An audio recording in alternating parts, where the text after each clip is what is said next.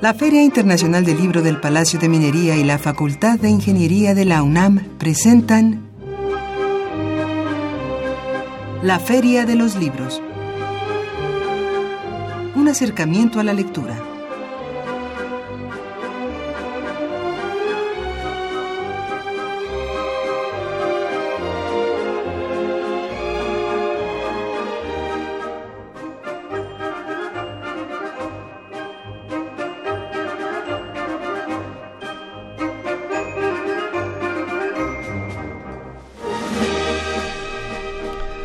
Amigos, muy buenas tardes, bienvenidos a la Feria de los Libros. Hoy lunes 19 de junio del 2017.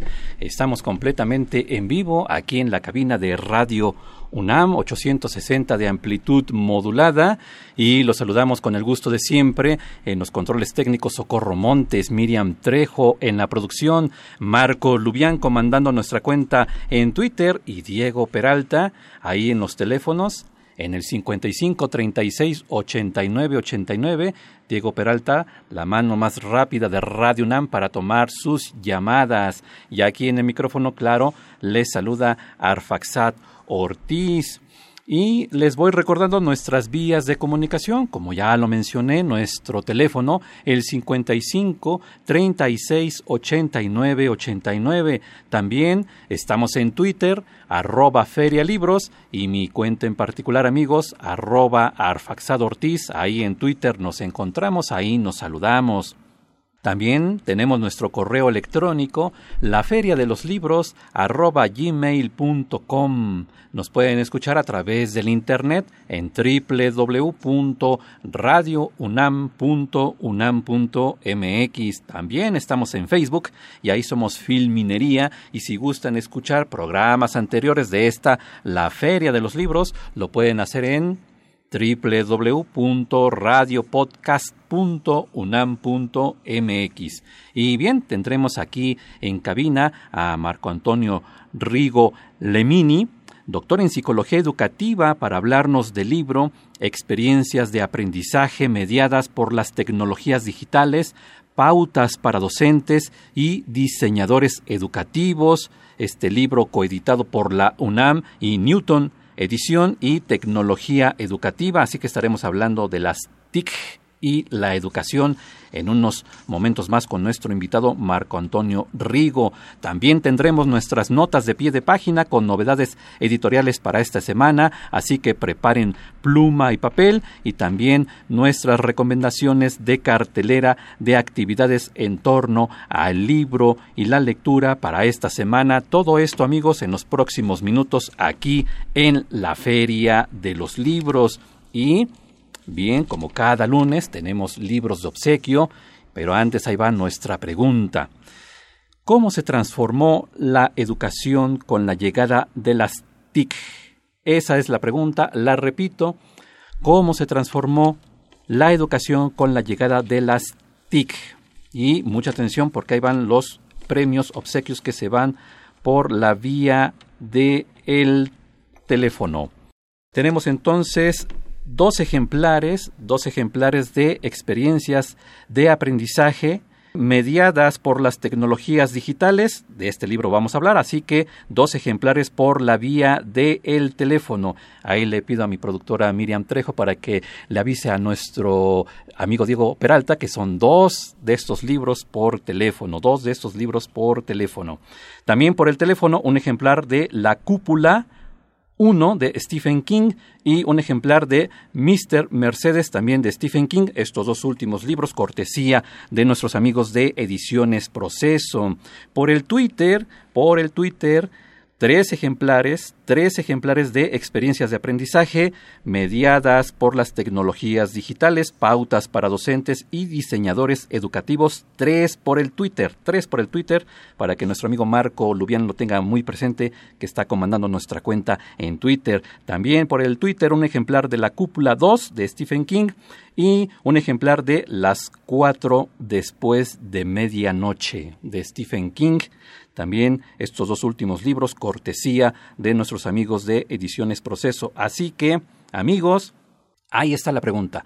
¿Cómo se transformó la educación con la llegada de las TIC? Ahí están los premios tanto por el teléfono 55 36 89 89 como por nuestra cuenta en Twitter arroba ferialibros para que respondan a esta pregunta. Y bueno, pues ya vamos con nuestra primera pausa, nuestra cápsula de notas de pie de página, nuestra recomendación en novedad editorial, para ya regresar con nuestro invitado Marco Antonio Rigo Lemini para hablar sobre este libro, Experiencias de aprendizaje mediadas por las tecnologías digitales, pautas para docentes y diseñadores educativos. Vamos a esta pausa y regresamos con más aquí en la Feria de los Libros.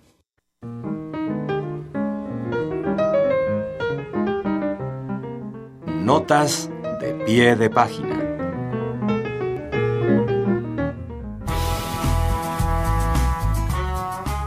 La cifra editorial publicó Al atardecer, de la autora Sim Yu Sun. En este libro de imágenes sin palabras, acompañamos durante un día a una diseñadora y su perro. Con un desarrollo argumental en dos líneas paralelas, en la parte superior de la página seguimos el recorrido que hace la chica en bicicleta por las calles de Taipei, mientras que en la parte inferior vemos lo que ocurre con el perro mientras espera en casa el reencuentro con su dueña. Cuando ella vuelve, cruza miradas con su perro. La separación de las páginas desaparece, se llenan de color los fondos, se unen los personajes en lugares abiertos. Este relato, logrado magníficamente, transmite la idea de movilidad y estatismo, de la vida por dentro y por fuera de las puertas, ventanas y paredes, así como de la relación íntima entre las personas y sus mascotas.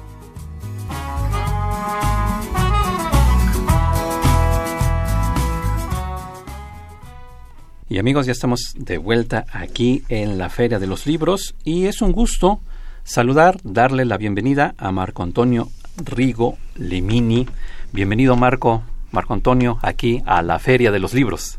Muchas gracias por la invitación y muchas gracias también a toda la audiencia que tiene a bien escucharnos. Así es, y con un tema muy interesante que son las TIC, que han sido muy mencionadas en los últimos tiempos, las TIC, las TIC.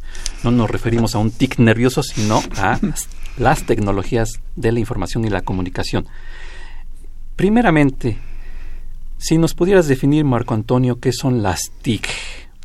Sí, claro, es uno de esos términos, lo has dicho bien, que se han popularizado enormemente, que se utilizan ahora a veces con excesiva frecuencia y hay una variedad de definiciones, pero creo que intentando simplificar desde un principio para no perder a nuestro público, pudiéramos decir que las TICs, las tecnologías de la información y la comunicación, que eso es lo que significa la abreviatura, pues son dispositivos, equipos, máquinas, hardware y software, que seguramente casi todos conocemos, con un soporte digital, informático, computadoras, teléfonos inteligentes, tabletas, que apoyan los procesos de comunicación e información, pero también los procesos de juego y entretenimiento, de conocimiento, de aprendizaje y de enseñanza, y que en definitiva pues están cambiando, reconvirtiendo la manera en que llevamos a cabo las profesiones, la manera en que interactuamos con los otros, nuestro día a día y es esto lo que especialmente nos ha interesado en el libro que presentamos hoy, la manera en que educamos, la manera en que aprendemos. Y que es una parte fundamental el que las TIC llegan al ámbito de, de, la educación, todos los cambios que se van dando, cambios, claro, también de procedimiento, y tengo que decirlo claramente, me pongo en el papel del profesor porque tengo también la fortuna de ser profesor en la FESA Catlán. Entonces me pongo del lado del profesor en donde de repente llega la tecnología, veo que mis alumnos son más diestros en este uso de los smartphones y de las aplicaciones y yo tal vez me sienta un poco rebasado. Y al momento que me hablan de las TIC, puedo sentir un cierto temor, una cierta inquietud de, bueno, ¿qué serán las TIC y cómo las aplico en el día a día? Eh, empezando, por ejemplo, por conceptos que tal vez no manejo, por ejemplo, los web, webcast, espero que se diga así. WebQuest. Los e-casos, los e-portafolios, los entornos personales y virtuales de aprendizaje, las simulaciones digitales interactivas, es decir, también la manera de hablar, los conceptos se han transformado con la llegada de las TIC. Y es por eso que hablar de este libro, Experiencias de Aprendizaje, nos arroja una, espero, luz de esperanza para todos los que, como yo, no estamos muy habituados a las TIC, para poderlas utilizar. ¿Cuáles son estas experiencias que ustedes han recogido en su libro, esas experiencias de aprendizaje con la utilización de las TIC? Sí, son en efecto experiencias diversas. Yo destacaría, en todo caso, que son experiencias, digamos, en primera persona, porque alumnos y profesores que participamos en el libro, pues las hemos utilizado, hemos conocido e identificado sus bondades en el trabajo, en el aula, a veces también en experiencias a distancia, donde los alumnos no están en nuestro entorno próximo, pero donde ocurre un proceso de enseñanza-aprendizaje en que participan educadores y educandos y experiencias, decía, diversas, creemos que útiles para los diferentes lectores, porque van desde trabajos de investigación que protagonizan sobre todo los alumnos, las web quest, casos electrónicos donde alumno y profesor se acerca a, situaciones ficticias o reales, pero cuyo estudio detenido y cuya reflexión es útil para entender mejor algunos conceptos o contenidos temáticos que se trabajan en la escuela. Luego también PLES, así llamados en su abreviatura, pues son entornos personales de aprendizaje todos aquellos recursos digitales o no, incluso humanos, materiales que utilizan los alumnos para aprender. Se reportan también experiencias con portafolios electrónicos, en fin, si una diversidad de vivencias de situaciones didácticas, instruccionales, que tienen como característica fundamental, en definitiva, que profesores y alumnos las hemos puesto en práctica, las hemos evaluado por una parte y que en todas ellas hay una presencia muy decisiva, importante de estas nuevas tecnologías. Y también me interesa saber cómo es que se ha transformado el concepto de salón de clases y cómo también los horarios de esos salones de clase también se han transformado con esas nuevas tecnologías, porque eh, en, un, en un momento anterior, bueno, pues el salón de clases es un lugar físico donde llega el profesor, están los alumnos, ahí se da la clase, en un espacio-tiempo, y también el tiempo, el horario de la clase, pero las TIC lo que intuyo también es de que transforman eso. Entonces el salón de clases ya no es ese 4x4 y también los horarios de clase ya no son así. Eh, experiencias propias, por ejemplo, los alumnos eh, a las 7 de la noche, 10 de la noche, por el Messenger me están preguntando, maestro, oiga, fíjese, profesor, es que de la tarea que usted me pidió, eh, puedo poner esto, puedo hacer aquello, ¿le parece bien que lo haga de esta manera? Y yo le contesto en el momento a través del Messenger, del WhatsApp, ¿no? En donde entonces ya no es tan eh, tangible esta cuestión de el salón de clases, los horarios, en fin.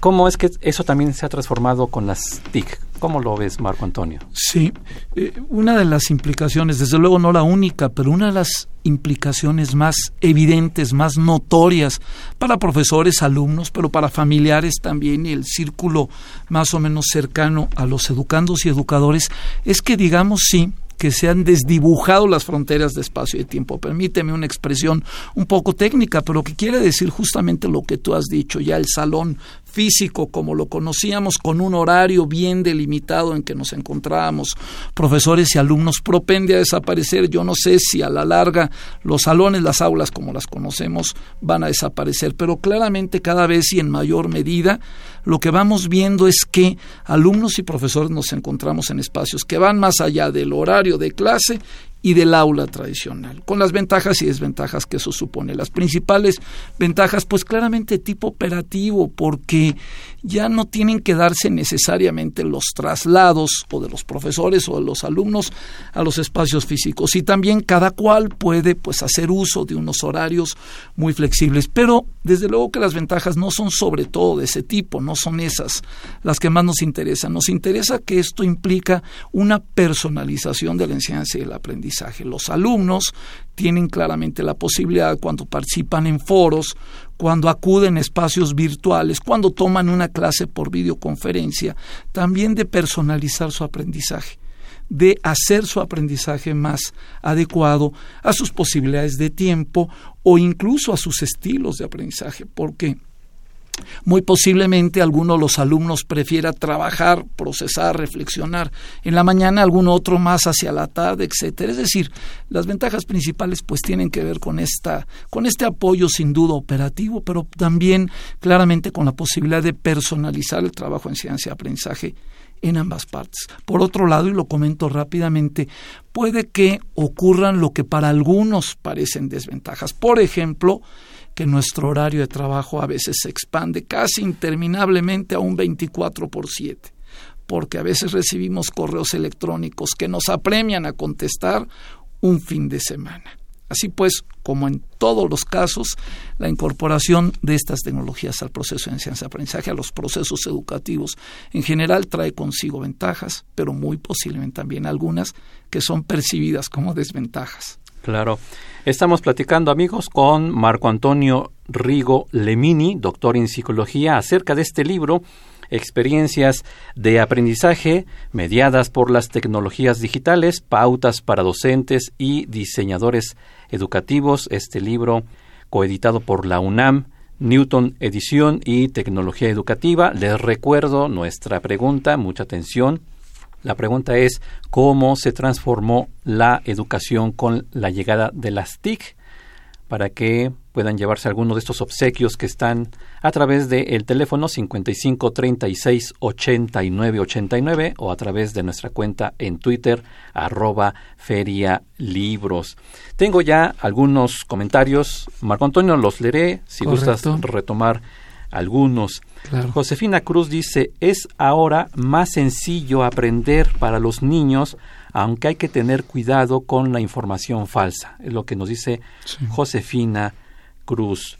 Y nos manda un saludo a mí en particular, que nos conocimos el miércoles pasado en el festejo de Radio UNAM. También un saludo a Marco Lubián, sí, exactamente. El miércoles pasado fueron los 80 años de Radio UNAM y estuvimos muy, muy a gusto conociendo a algunos de nuestros amigos radioescuchas.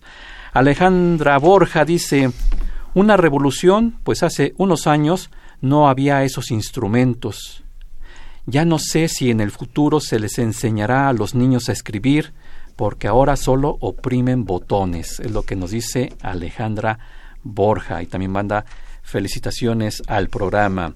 Voy con nuestros amigos en el Twitter. Tengo, por ejemplo, a Ruperto Pantaleón. Dice, las tecnologías de la información y comunicación nos ayudan a comunicarnos, a acercarnos. Mario Adrián Gómez, pues en sí es una evolución, igual podría ser una forma diferente, depende el punto de vista. Edwin Ramos dice, la educación se transformó a partir de que todo es visual e interactivo, sin embargo, ya no hay contacto directo con el profesor. Sigue diciendo Mario Adrián Gómez, la tecnología evoluciona, pero la más importante es la comunicación verbal. Algunos de los comentarios que nos están llegando a través de nuestro Twitter, arroba ferialibros, y también de nuestro teléfono, el 55 36 89 89.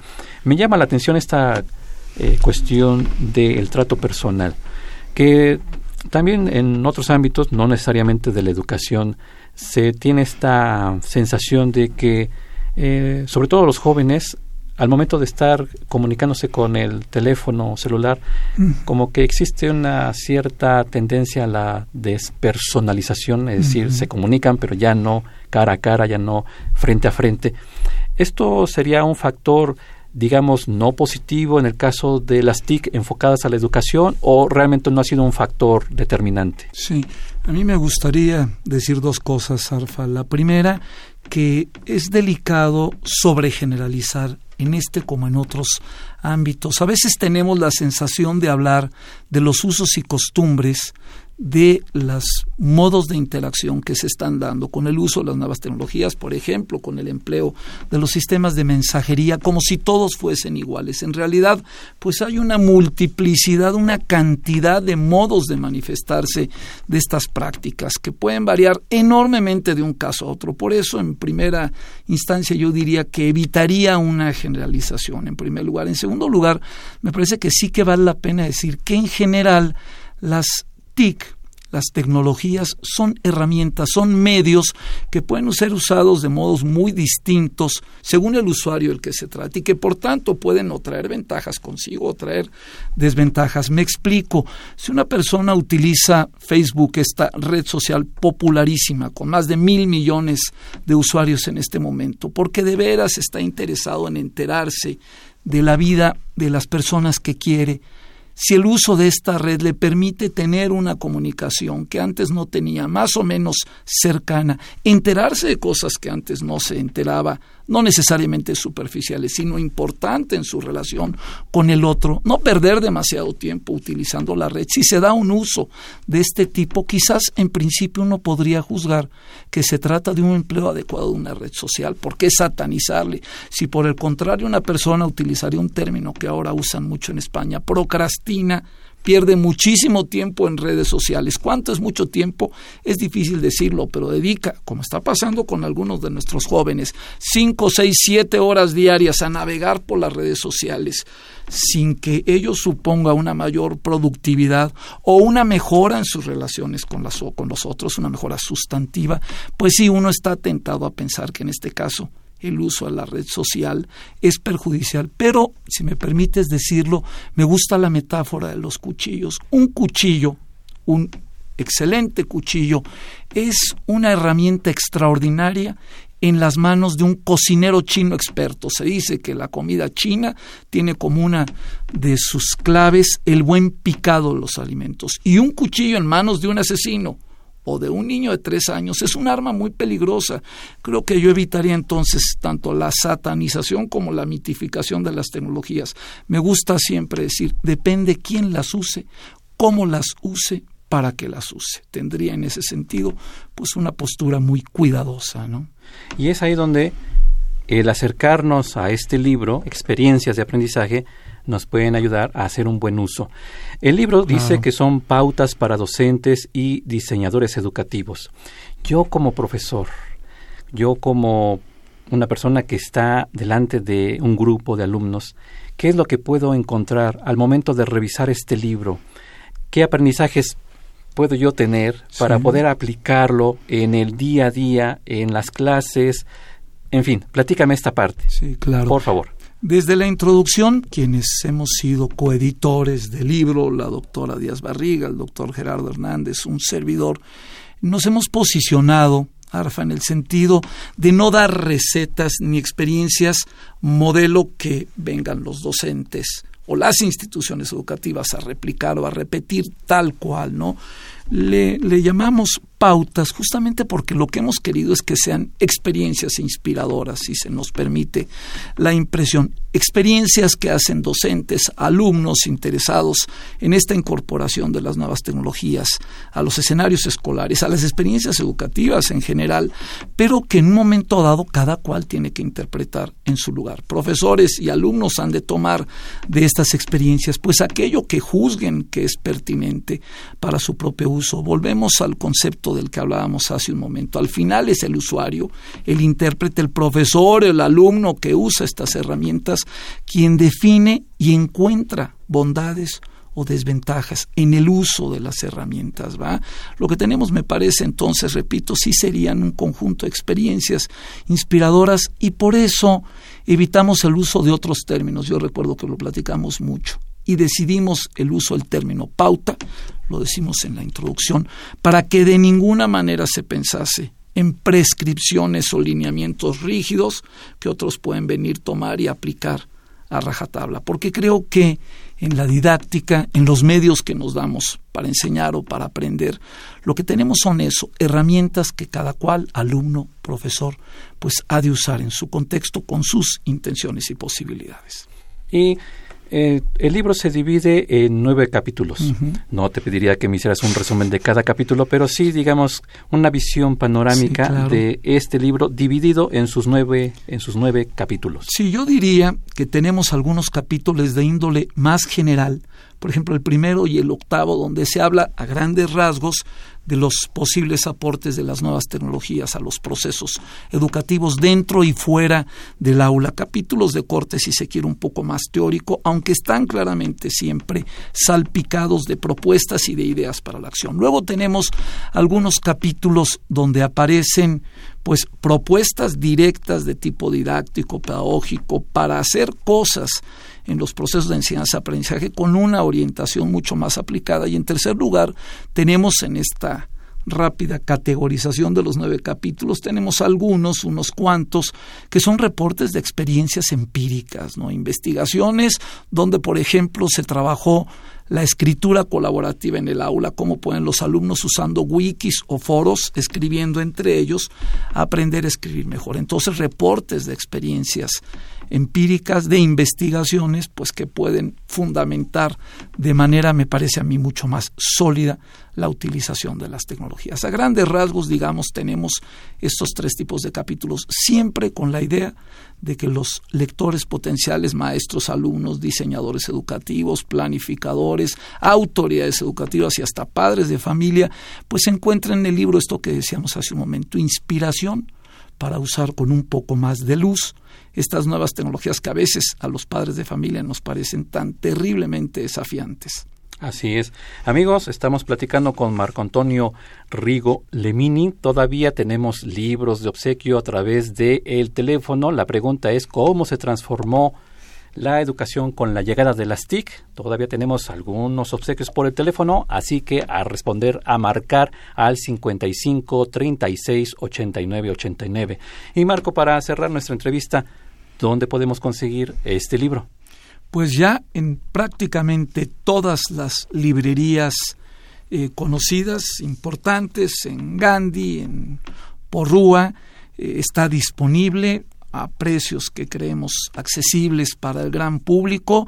Es cuestión, es lo que yo recomendaría a nuestros escuchas, de que entren a los sitios de las librerías y exploren ahí la disponibilidad del texto, pero sí está ya como digo, asequible para que lo, lo encuentren pues en cualquiera de las grandes librerías, tanto del área metropolitana como de provincia. Y en la propia UNAM. Y en la propia UNAM, desde luego, porque es una coedición entre la Universidad Nacional y la Editorial Newton. Muy bien, pues ahí está el libro, este libro, el título, Experiencias de aprendizaje mediadas por las tecnologías digitales, pautas para docentes y diseñadores educativos y fue un gusto platicar con Marco Antonio Rigo Lemini. Marco Antonio, pues un gusto que hayas estado aquí en la Feria de los Libros. Contrario, muchas gracias por la invitación y yo lo único es que esperaría que estas cápsulas eh, sean útiles para que nuestros amigos radioescuchas puedan normar mejor su toma de decisiones, sobre todo de tipo educativo y estamos a sus órdenes en la Universidad Nacional, particularmente en la Facultad de Psicología, para lo que pueda ofrecerse. Muy bien. Y ya nomás leeré un par de mm, twitters. Salvador Lino Gómez dice, hola, la comunicación visual es importante en las TIC. Nuestro amigo que se apoda Satán, dice, porque la información llega de manera más rápida, es más fácil de actualizar y además brinda apoyo audiovisual. Su respuesta a nuestra pregunta. Bien, pues amigos, ya nos vamos. Los dejaremos con la cartelera, nuestra cartelera de actividades en torno al libro y la lectura, y a nombre de Leslie Terrones, Miriam Trejo, Marco Lubián, Diego Peralta, Araceli Madrigal y Montserrat Rosas, y también de don Humberto Sánchez Castrejón y del mío propio Arfaxado Ortiz. Les agradecemos su sintonía y tenemos una cita el próximo lunes aquí en la Feria de los Libros, 2 de la tarde, Radio UNAM, 860 de AM, y mientras tanto, recuerden que leer es estar vivo. Muy buenas tardes amigos Escuchas, como cada lunes es un gusto saludarlos en esta Feria de los Libros para invitarlos a algunas de las mejores actividades culturales para esta semana. Ediciones Obelisco, en colaboración con Nirvana Libros, se honran en invitar a la presentación del libro El Caracol Dorado, de Mario Reyes. Acompañará al autor Alma Rosa Rojas. La cita es mañana martes 20 de junio a las 18.30 horas en el Centro Cultural Elena Garro que se ubica en Fernández Leal, número 43 en el barrio de la Concepción Coyoacán. La entrada es libre. Además, en el marco de las Jornadas Culturales Carlos Montemayor 2017, el Instituto Nacional de Bellas Artes y la Universidad Nacional Autónoma de México recuerdan los 70 años del nacimiento del escritor y traductor Carlos Montemayor, con una charla en torno a su obra. La cita es mañana martes 20 de junio a las 19 horas en la sala Manuel M. Ponce del Palacio de Bellas Artes. La entrada es libre. Además, con motivo de las jornadas Intimidades Literarias, se llevará a cabo la charla Suaig, Bernanos y Sendrars en Brasil, con la participación de Philip Olela Prun y Carlos Azar. La cita es el miércoles 21 de junio a las 19 horas en el Centro Cultural Casa de Francia, que se ubica en Jabre número 15, Colonia Juárez. La entrada es libre. Y por último, pero ya lo saben, no por eso menos importante, el escritor Sergio Telles Pon presentará su libro La síntesis rara de un siglo loco. Se tendrán los comentarios de Antonio Bertrán y Gabriel Castillo. La cita es el miércoles 21 de junio a las 18 horas en el Museo Universitario del Chopo que se ubica en Dr. Enrique González Martínez número 10, Colonia Santa María la Ribera. La entrada es libre. Les recordamos que si desean consultar estas y más recomendaciones pueden hacerlo a través de nuestra cuenta oficial en Twitter arroba ferialibros.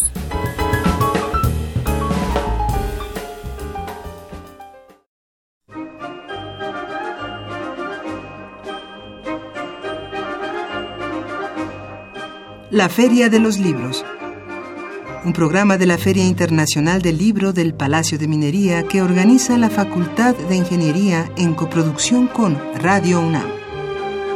Idea original Fernando Macotela.